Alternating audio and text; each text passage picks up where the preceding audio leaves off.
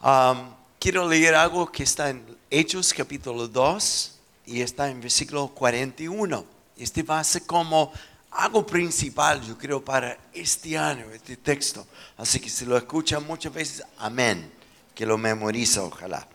Versículo 41, que dice así, así pues, los que recibieron su mensaje fueron bautizados y aquel día se unieron a la iglesia unas tres mil personas. No fue mala la predicación de Pedro, ¿no? Tres mil convertidos en una reunión. Qué reacción más impresionante de ustedes, ¿ya? Y lo importante es lo que sigue ahora en el versículo 42. Y se mantenían firmes. ¿Cómo mantiene firmes todas estas personas nuevas que están llegando a la iglesia? Esa es mi mayor preocupación. No me interesa números grandes, me interesa personas grandes en Dios. Me interesa que podamos cuidar cada persona, como dijo Jesús al Padre, no he perdido ni uno solo, salvo el hijo de perdición. Todo lo que me has dado, no he perdido ni uno. Así que esa es nuestra mayor preocupación. Y este año, una de las cosas principales en la iglesia se llama grupo de conexión. Grupo de formación es un apoyo, pero no es el central. Otros ministerios no es el central. El central es que todos deberíamos estar conectados a un grupo de conexión. Salvo aquí aún no has hecho bienvenido a la viña o alfa. Esas son las únicas excepciones. Y estamos invitando a toda la iglesia a conectarse. Por varias razones, porque no queremos que nadie se pierda. Queremos cuidar lo mejor que podemos este año. Pues habrá mucho más cuidado en saber quiénes son los que están yendo y lo que no están yendo. ¿Por qué? Porque queremos estar ahí al lado apoyando en lo que es nuestra responsabilidad, por lo menos. Y en una semana más va a haber toda la información necesaria de cómo conectarse a un grupo de conexión. Y este grupo de conexiones van a estar tres meses, 12 semanas para el primer semestre. Las primeras tres semanas habrá enseñanza y mucha interacción en el grupo. No es un monólogo, no es una predicación, no es un cultito más de domingo a la mañana, sino lo que enseñamos aquí domingo a la mañana, que vamos a empezar una serie de enseñanzas y este mes es sobre la familia, la familia como iglesia. Y esto también va a ser reforzado en grupo, no para que se memoriza, un concepto, sino para que se transmite y a los corazones que tienen buena tierra, esta enseñanza cambiará tu vida, cambiará tu vida. Y sorpresa de sorpresa, por cada tres semanas, en la última semana del mes, cada grupo de conexión van a salir a cruzar la raya de gallina. Van a ir al mall para evangelizar, van a los hospitales, van a estar orando por personas, van a estar practicando lo que está aprendiendo. Qué respuesta increíble de la iglesia. Wow.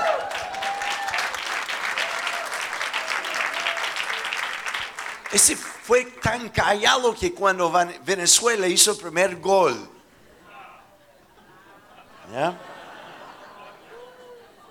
Así que es lo más importante que vamos ahora a practicar. ¿Por qué practicar? Porque no queremos que se queden conceptos, sino un estilo de vida.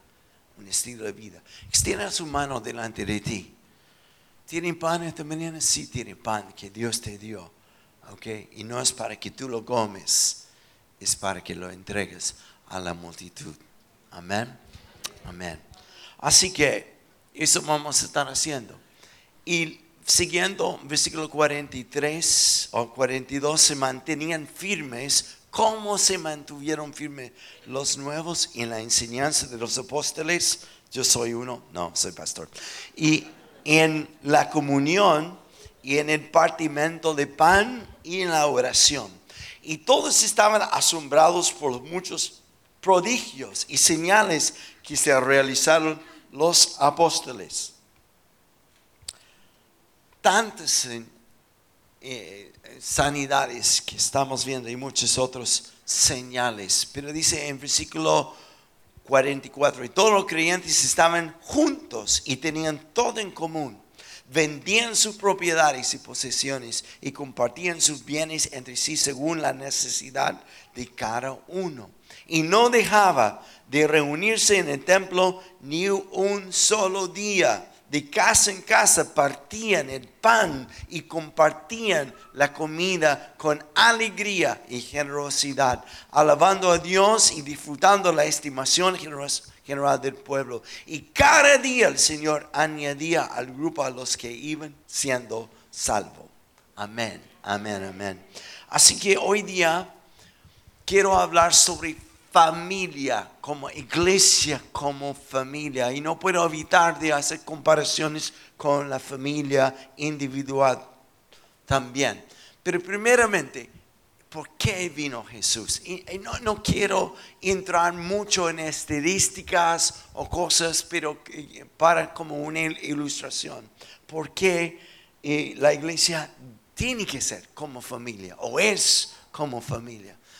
cada día que pasa estamos más y más conscientes de la decadencia en Chile de la familia.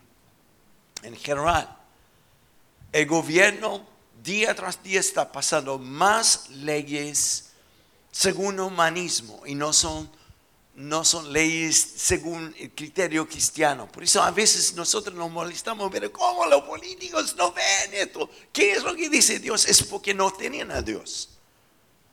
Y porque ahora la iglesia y cristianismo es casi minoría en Chile. Y lo que son principios para nosotros ya no rigen en el gobierno. Hace muy poco, estuve, la semana pasada estuve en Osorno y llegué en la mañana y sin saber, el pastor me llevó a una radio. Sorpresa. Y llegué a la radio y el locutor, la primera pregunta que me hace, ¿usted es pastor? Sí, soy pastor, ya. ¿Y qué piensa sobre el aborto? Ay, es un palito esto, no una trampita. Así que le dije lo siguiente, ¿quieren saber lo que pienso sobre el aborto?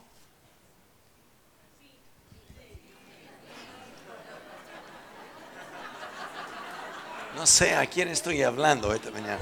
¿Ya? Así que ah, le dije, mira, esa es mi percepción.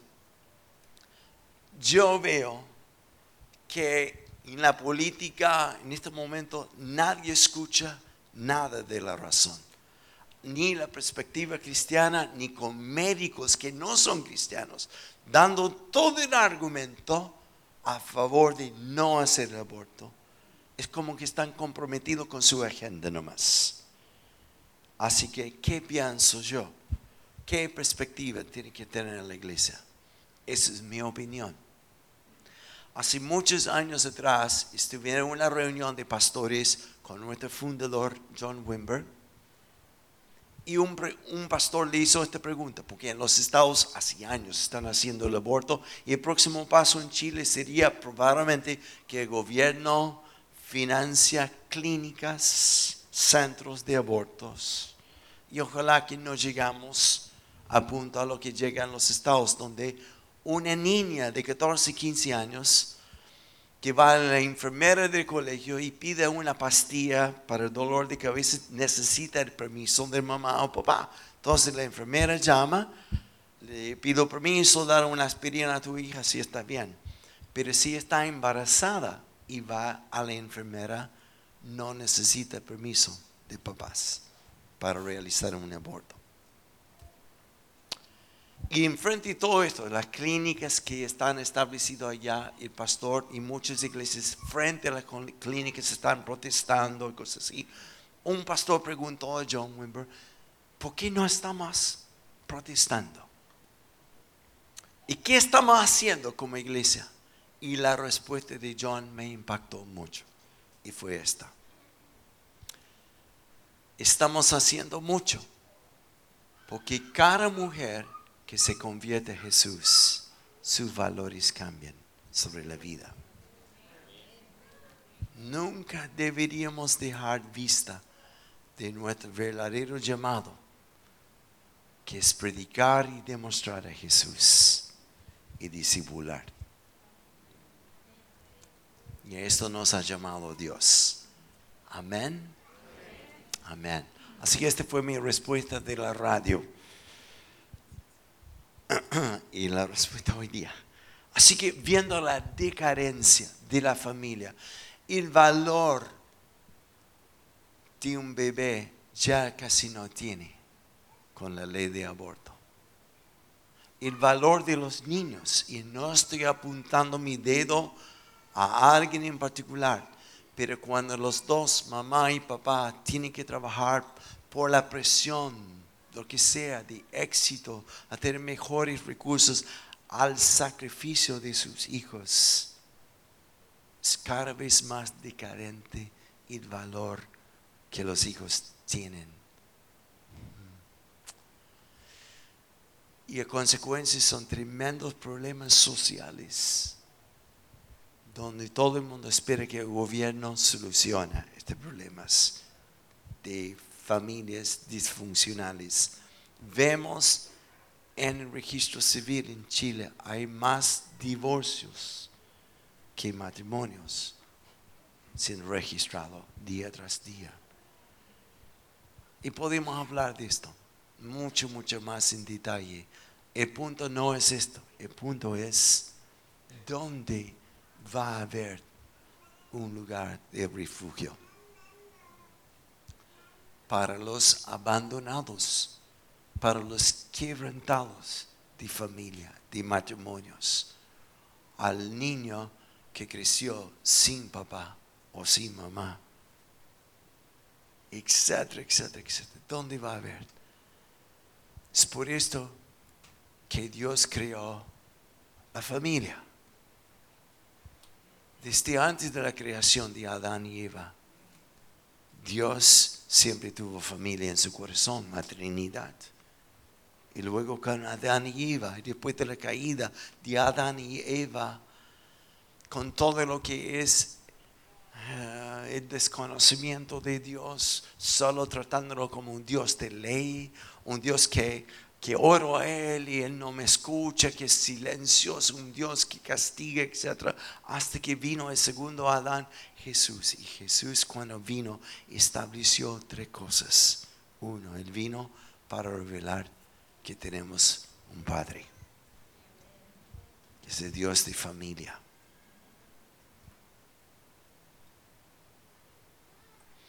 Jesús dijo, si quiere ver el Padre, mira a mí, a mí. Yo soy la imagen perfecta del Padre.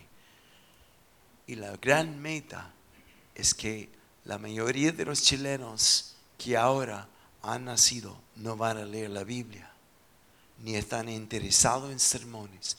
La única Biblia, la única imagen que tendrá de Dios será a través de tuyo.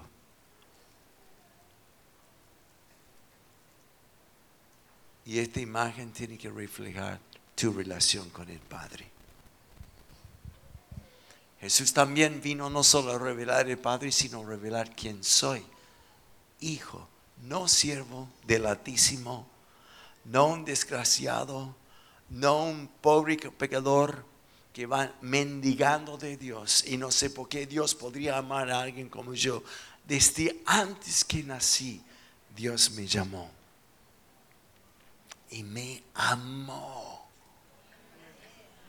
Y el hecho que recibí a Jesús y ahora que soy cristiano no hace que dice, ahora sí lo voy a amar, ahora sí me voy a... No, antes que nací, su amor por mí es igual. Wow. Y la tercera cosa que Jesús hizo fue revelar que tengo familia.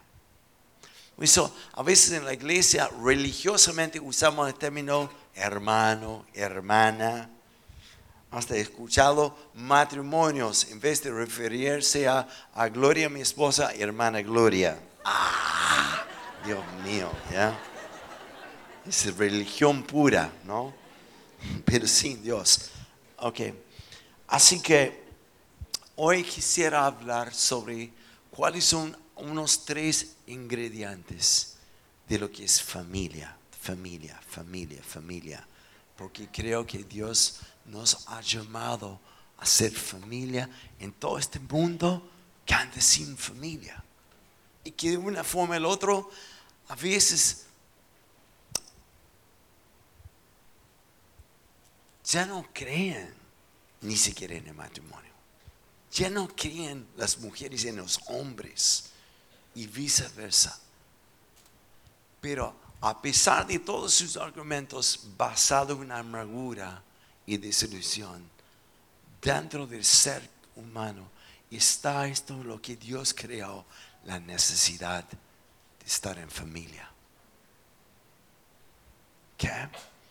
Y una de las primeras cosas que para mí es súper importante como ingrediente de familia es esto. Por los hijos, por su comportamiento, uno generalmente puede ver cómo son los papás. Si los papás tienen una relación sana, entonces se refleja en la seguridad de sus hijos. ¿Me siguen? Ok. Cada hijo es distinto. ¿No? Pero generalmente por los hijos se ve cómo es su relación con sus papás. Desde cero hasta como ocho, nueve, diez años, el rol de madre es lo más importante en, en la vida de un niño porque ella imparte cariño, ternura y todo lo demás. Pero desde 10 en adelante, 11 en adelante, el rol paternal es clave de papá. Porque el rol de papá infunde seguridad y también identidad, destino. Por esto no lo tenemos como tradición, pero en la cultura judía antiguamente cuando un varón llegó a tener 12 años o una, una hija, el papá de la familia llamaba a todos sus amigos, y si era un varón llamaba a los amigos varones, y hacía una fiesta que se llama bar mitzvah. Era un día de celebrar que este niño desde hoy día ya no es más niño, es varón, es hombre, es hombre. Por eso no estaban como tanta inseguridad sobre su identidad, porque su identidad estaba afirmada siempre en papá, en papá. Y hubo un momento cuando el padre alzaba a su hijo sobre sus hombros en vista de todos y declaraba estas palabras, a ver si estas palabras suenan familiares a ustedes. Este es mi hijo en quien tengo complacencia. Afirmando su identidad. Así que familia tiene que ver con una relación sana. Si no lo tengo con en mi familia inmediata, lo tengo con mi padre. Entre más seguro que estás con tu papá celestial, cimentado en su amor, en su sentido de pertenencia, produce una cosa en ti que se llama honestidad, ser vulnerable, ser vulnerable, de no temer el rechazo de los demás, de no temer lo que dirán o lo que pensarán. Porque sé quién soy y sé que a pesar de todo soy amado por mi Padre. Mm, yo voy a, referirme a una instancia, no sé si tiene que ver con esto, yo creo que tiene mucho que ver. Cuando yo era uh, cinco o seis años en el verano con los jóvenes los, los niños del vecindario jugamos, ¿cómo se dice? A lo escondido en la noche escondida en la noche. Ya estaba oscuro. Y mi vecino tiene una chacra. Era el menos lugar donde sospechaba que yo podía esconderme. Así que me metí ahí, pero no, sin darme cuenta, aplastaba todo su mata, los tomates, etc. En la mañana siguiente, el vecino que es jubilado se levantó, fue a su chacra hermosa, estaba todo aplastado. Y preguntó, ¿quién lo hizo? Yo calladito, pero los otros niños del barrio. Así que él le contó a mi padre. Mi padre me corrigió. Me dijo, tienes que ser de hombre. Tienes que ir al vecino y pedir perdón. Oh, es terrible. Y hay que hacerlo esta noche. Yo me acuerdo que esperé, esperé, esperé hasta que se oscureciera. No sé por qué, pero finalmente fui al taller del vecino, toqué la puerta, todo nervioso, avergonzado. Y y él abrió la puerta, está con esta cara seria, así, mirándome. ¿Y qué quieres? Ah, es que yo fui el niño anoche que destrozó tus chakras. Y me dijo, sí, me di cuenta. Cero misericordia. y dije, solo te pido perdón. Y cuando dije esto, sin darme cuenta, mi padre estaba detrás de mí y sentí su mano sobre mi hombro. Y este fue todo lo que necesitaba. Saber que él estaba. La relación que tenemos con Dios, papá, si es sana, provoca en mí este sentido de seguridad. Seguridad entonces no vengo tanto como una necesidad de mi familia, vengo para aportar. Porque sé quién soy, quién tengo y quién es mi papá. Hay un fuerte sentido de pertenencia. Pertenencia. Eso dije en la primera reunión, me gustó esta ilustración. Otro más de mi niñez. ¿ya? A los 10 años más o menos. Eh, en el estado de Indiana, el invierno a veces puede ser súper cruel y había un invierno en particular donde llovía mucho y después llegó a un, a un frío bajo el cero y toda esta lluvia empezó a, convertirse en hielo. El problema es que a veces ah, llueve y, cuando la lluvia cae se convierte en hielo y sobre los alambres, cables eléctricos afuera se acumulaba tanto hielo que empezaban a, romper los cables. Y con esto más nieve que cayó. Así que llegamos a tener que, perdimos energía en la casa, que tenemos calefacción eléctrica, así que tenemos que refugiarnos en nuestro garage. La mitad del garage de mi casa es el taller de mi padre. Y él tenía calefacción de en una estufa de parafina. Así que nos refugiamos allá. Y el nieve estaba hasta de ombligo. Estaba imposible salir. Y afortunadamente tenemos una estufita de, o sea, una cocinita de camping, así que pudimos comer. Y toda mi familia estaba. Lo más rico es que mi padre, por la nieve y el hielo, no podía ir al trabajo. Así que quedamos como familia, refugiados en la tormenta, sin energía. Y yo como niño lo tomé como divertido, como camping. Hasta dormimos en saco dormir y todo esto. No tenía idea de lo que pasaba por la mente de mi padre, porque pasaba un día, dos días. El segundo día, o después del primer día, hasta venían los vecinos a quedar con nosotros, porque estaban medio congelados. El punto es esto en medio de la tormenta y todo lo que estaba pasando frío, afuera, había una seguridad dentro porque estaba con papá. Y estaba en familia. En familia. Y ese es el valor de la iglesia. Que a pesar de todo lo que está pasando afuera, no es tan solo un refugio donde uno puede ser sanado de tantas desilusiones y tantas cosas que pasan como quiebre por todo lo que está pasando en la familia hoy día, sino llegar no solo como un cojo, sino habiendo recibido el amor del Padre, ahora tengo algo para dar afuera. ¿Alguien me entiende? Cuando estoy seguro de quién soy y que mi papá está conmigo. Yo canté esta canción esta mañana a capela, ¿no?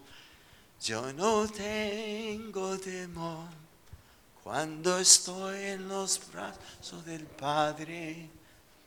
Si me llega a caer.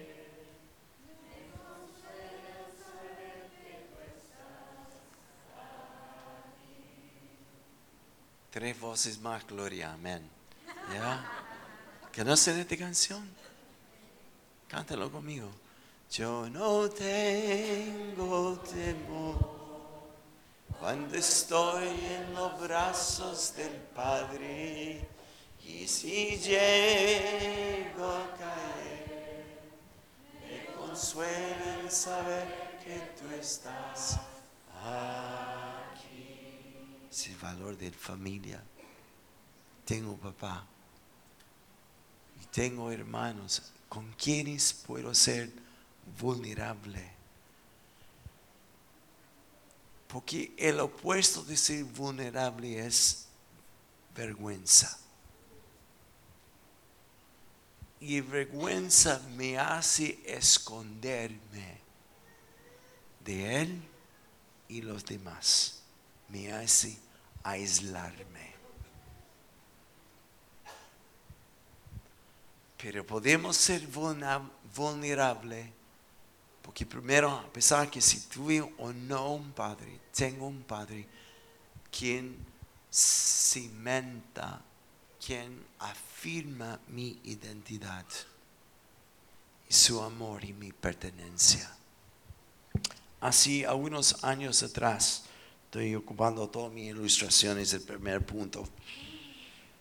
Experimenté algo que jamás había experimentado en una iglesia que cuando yo me convertí, dentro de las primeras dos semanas, una persona se me acercó y me ofreció a discipularme.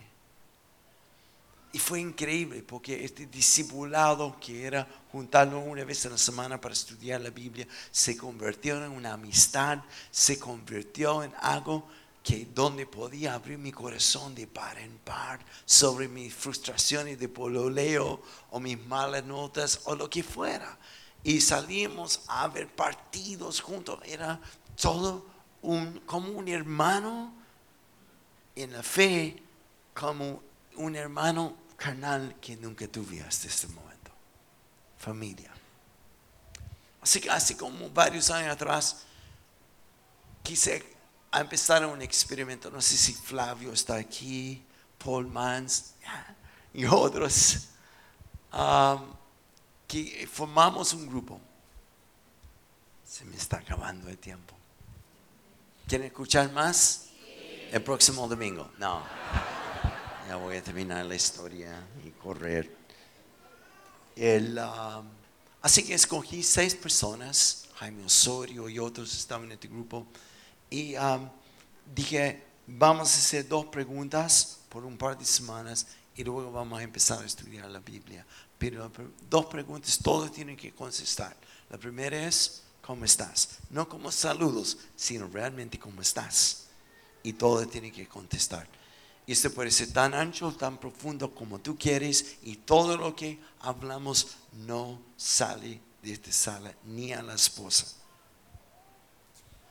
Y la segunda pregunta, ¿qué es lo que Dios te está hablando? Creo que pasaron dos semanas y nunca llegamos a la segunda pregunta. La primera semana fue interesante, desconocido, ¿cómo está bien? Está un poco difícil la pega, estoy cansado, hasta que alguien dijo, bueno, en realidad tengo un problema con pornografía. Todos quedaron como...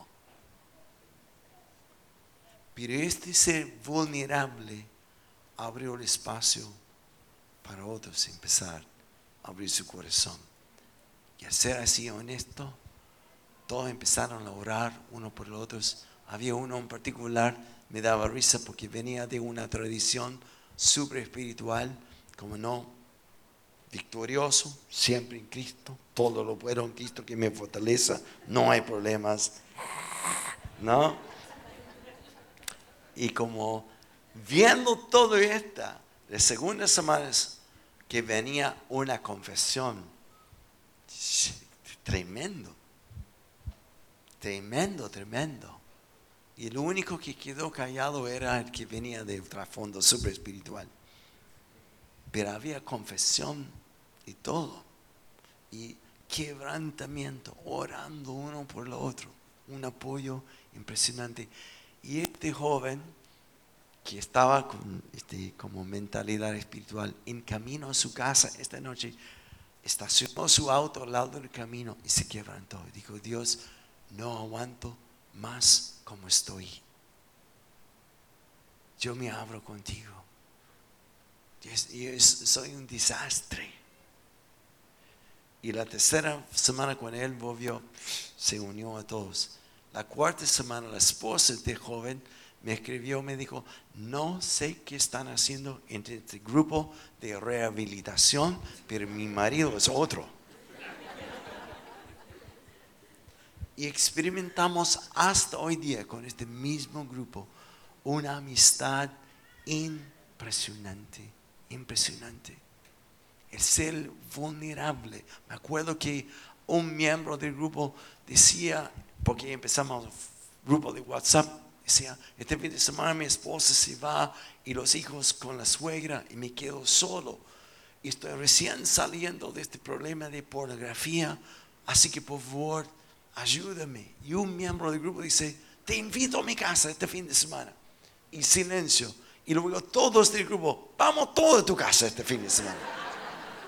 Pero ese es el apoyo de familia, de familia. Vulnerable, Jesús pudo ser vulnerable. ¿Se acuerda la última noche de su vida? Está en Getsemaní. Lleva tres de sus amigos más íntimos y no lleve dentro, no estoy bien, el Señor me cuida, sino Él dice a su familia, los discípulos, mi alma está sumamente angustiado. Y no quisiera tomar de esta copa que me da el Padre. Así que oren por mí, oren por mí, así vulnerable. Y una cosa que gozo mucho con mi familia y con los pastores con quienes estoy, o con muchas personas aquí, es que puedo decir, pues estoy mal. Una persona me preguntó esta mañana, ¿qué te pasa? Dije, estoy mal, estoy agotado, tengo un dolor aquí. Por favor, ore por mí. Poder, otro aire es como, no, el Señor me cuida, su sangre está sobre mí, no. Familia, el poder ser invulnerable. Segunda cosa de familia, este voy a correr, es que en la familia podemos ser generosos. Eso es lo que pasó en Hechos capítulo 2. Practicaban generosidad. Si alguien sufre, como dice Pablo en Corintios, todos sufrimos. No es como que en la calle pase un accidente y nadie se detiene solo para sacar una foto y lo mandan por YouTube. Pero familia es cuando uno sufre, todos sienten el dolor y están ahí para aportar. Por eso para mí grupos de conexión son más importantes que el ministerio de misericordia o algo así. Existe. Pero si alguien queda sin pega, ojalá que todo el grupo, como familia, en que estamos.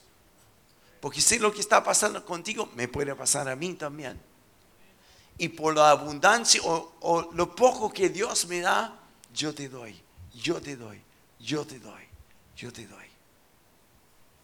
Y la tercera cosa en cuanto a grupos de familia, grupos de conexión, es esto. En este grupo se puede practicar lo que es honrar, de lo que es identificar el oro que está en la otra persona cualquier persona puede ver las pifias. Y algunos cristianos lo llaman discernimiento. Pero lo que es es pelambre nomás. Pura crítica. Este hermano, ¿qué se cree ya? No es cualquier hermano que puede ver con los ojos de Dios el oro que está en Yan. ¿Cuánto conocen a Yan? Tienen que conocerlo. Es tremendo este. Tremendo. A Imán le gusta pescar, es un deporte mío. Y la tercera, cuarta cosa para terminar en esto, en el grupo de familia, puedes, y escojo bien esta palabra, practicar el perdonar. ¿Ah? Algunos cuando son ofendidos, pasan David nomás con tu grupo. Cuando se ofenden, se retiren, se cambia de iglesia. El secreto no es cambiar de grupo, el secreto es tomar la oportunidad para crecer. Esto vale la pena decirlo de nuevo. El secreto no es retirar del grupo ofendido, sino es tomar la oportunidad de crecer. Amén. Y otro domingo voy a hablar de algunos pasos de perdón, porque primero es frío de cabeza es una decisión, no es una emoción. Segundo, lo voy a decir ya igual. igual.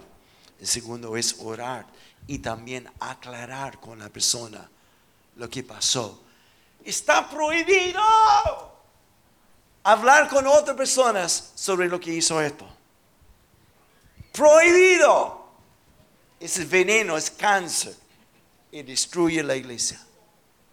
Si no eres suficiente hombre o mujer, para aclarar. Y no es vomitar, no es acusar, es que tú me hiciste, es aclarar. Mire, cuando tú dijiste esto, hiciste esto, yo percibí esto, pero vengo a hablar porque quiero aclararlo, porque no quiero que nada esté entre nosotros.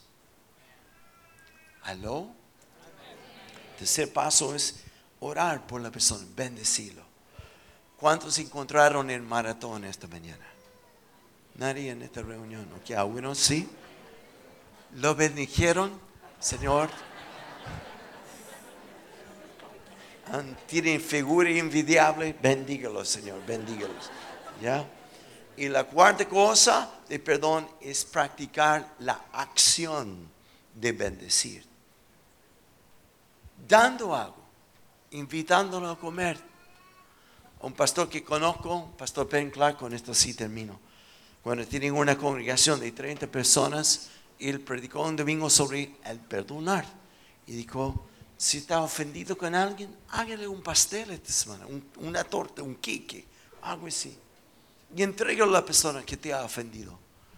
El domingo siguiente, él recibió 35 pasteles.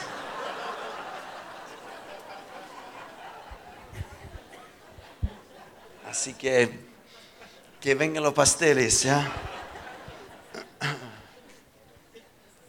Familia es un lugar para practicar perdonar, perdón.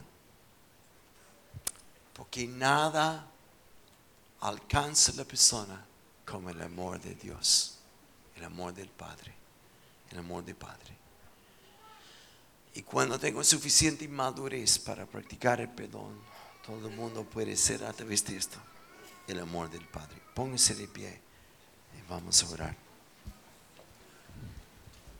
Los están a cargo de Santa Cena, pasen todos los primeros domingos de cada mes.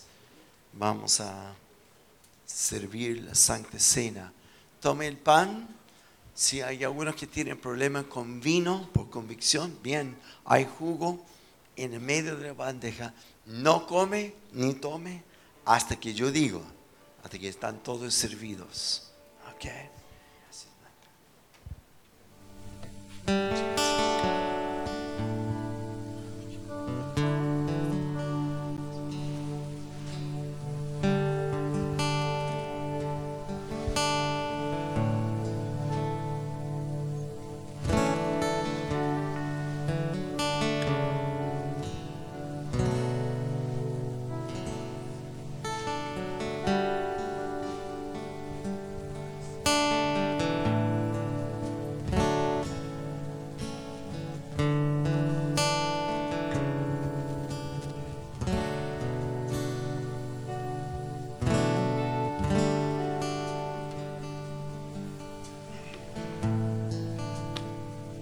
Quiero desafiarte.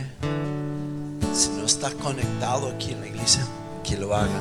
Que no permita que el temor, la vergüenza, la desilusión, el desánimo, lo que son las artes mañas del diablo, te separa de la familia, de la familia. Y obviamente habrá personas en tu grupo que van a ser tan distinto a ti. Pero tú no vas a un grupo para que encuentre personas igual a ti, sino para practicar amar, perdonar, bendecir, crecer, madurar. Amén, amén, amén. Si es posible ahí, ah, no, no voy a entrar. Que Dios nos transforme en una familia, Cantemos esto. Y no tome el vino ni el pan todavía, no, no te sirves. Espera hasta que todos hayan recibido. Vamos a hacer algo especial. Si perdido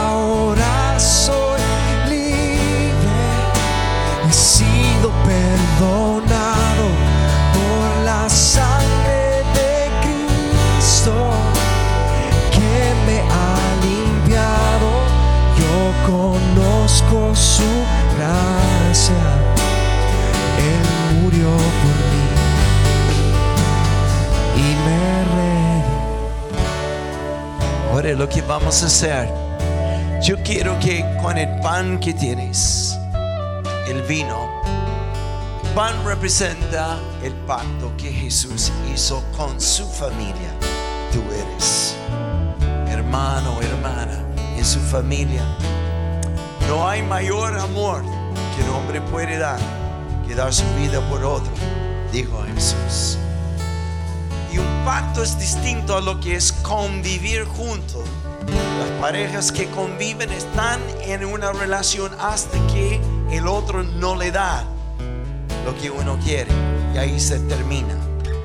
Pero el pacto y el matrimonio es distinto. Yo estoy en esto no lo porque puedo conseguir de ti, sino lo que yo voy a entregar a ti. Esa es familia. Quiero que tomes el pan o el vino y vayas a una persona Dios coloque en tu corazón para bendecirlos. Para decir, doy gracias a Dios que estoy en la familia contigo. Tu vida enriquece mi vida. Quiero que le des el pan, uno al otro pueden servir y servirle vino y orar y bendecir uno al otro. Que hoy día se le inicio, si tienen algún problema con alguien, hoy día sería el mejor momento para terminar con esto. He tenido esto mi corazón, no lo quiero tener más. Y pido perdón por guardar esto mi corazón. Y hoy quiero honrarte, quiero bendecirte y servir Santa Cena uno con el otro. Así que vaya ahora, si está al otro lado de este salón, vaya a buscarlo. Si una persona cerca de ti, Y si nadie va a ti, es mejor dar que recibir. Busca, busca, busca.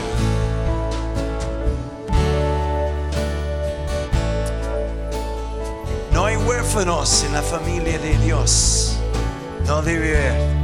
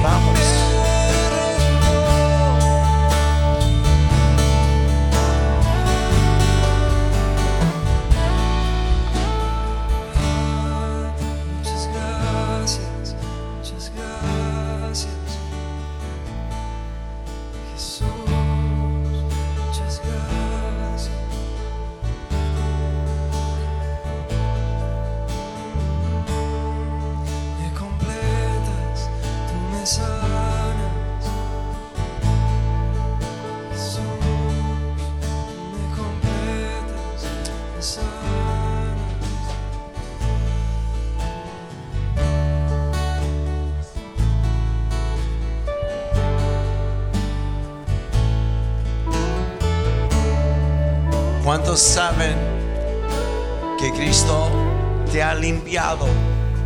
Que Jesús te ha dado un Padre que nunca has tenido, que te ha dado identidad en esta vida. Que no tienes que comprobar por tu título universitario, ni el trabajo o falta de trabajo que tienes. Que no solo esto te ha dado un hermano o una hermana, muchos hermanos y con quienes puedes ser vulnerable, encontrar el amor del Padre a través de ellos. ¿Cuántos quieren dar gracias a Dios por esto? ¿Y cuántos saben que su sangre me libera ahora para poder ser como soy, vulnerable? Porque en mi debilidad su poder es perfeccionado. Aleluya.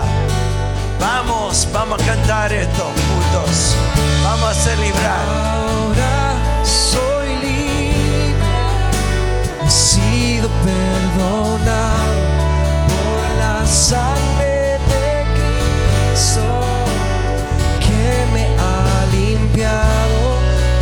conozco su gracia, Él murió por mí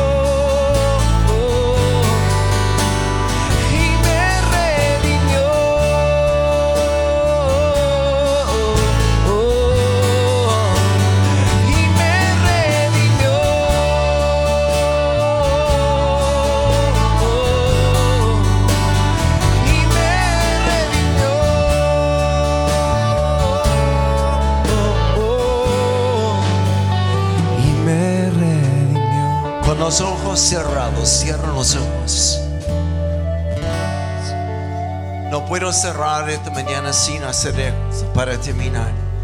Hay algunas personas que obviamente creen en Jesús, creen en Dios, por eso estás aquí. Pero no tienes esta relación íntima con Él. No puedes llamar a Dios papá. Y no quisiera que te vaya esta mañana sin tener la experiencia de conocer a Dios, no como concepto el Dios de tus papás, sino tu papá, tu papá. Y esto requiere hoy día una decisión de entregar tu vida a Él. Si yo no puedo seguir más como estoy, quiero que tú entres en mi vida. Yo quiero que me cambies. Quiero ver a ti tomar las riendas de mi vida. Si esto eres tú esta mañana y quieres tomar una decisión de ser discípulo, discípula de Jesús, de empezar a que Él te enseñe de cómo vivir. Y quieres invitar a Jesús a entrar en tu vida por primera vez, quiero que levante tu mano, todos los ojos cerrados, por favor, por respeto. Si tú eres tú, levanta tu mano. Quiero orar por ti. No quiero que te vayas sin haber encontrado la persona más importante de todo tu vida, que es Jesús. Quiero que ore esta oración conmigo. Baja tu mano. Jesús, dígalo conmigo. Gracias por morir por mí y amarme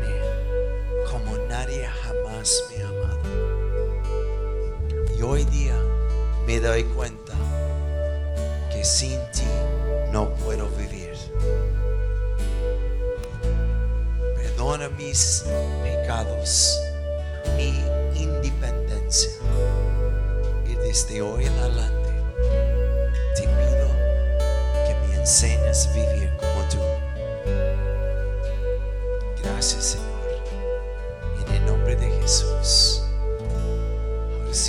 orado esta oración, te pido la última cosa. Si quieres, te voy a pedir que pases aquí adelante donde estoy. Habrá varios líderes, pastores que van a venir simplemente a abrazarte y compartir un momento más de cómo puedes caminar con Él. Si esta es tu decisión, ven, ven, ven. Vamos, vamos. Aquí adelante donde estoy. Queremos darte bienvenida a la familia de Dios. Vamos, vamos. ¿Quién quiere dar gracias a Dios por tus nuevos hermanos en Cristo? Amén.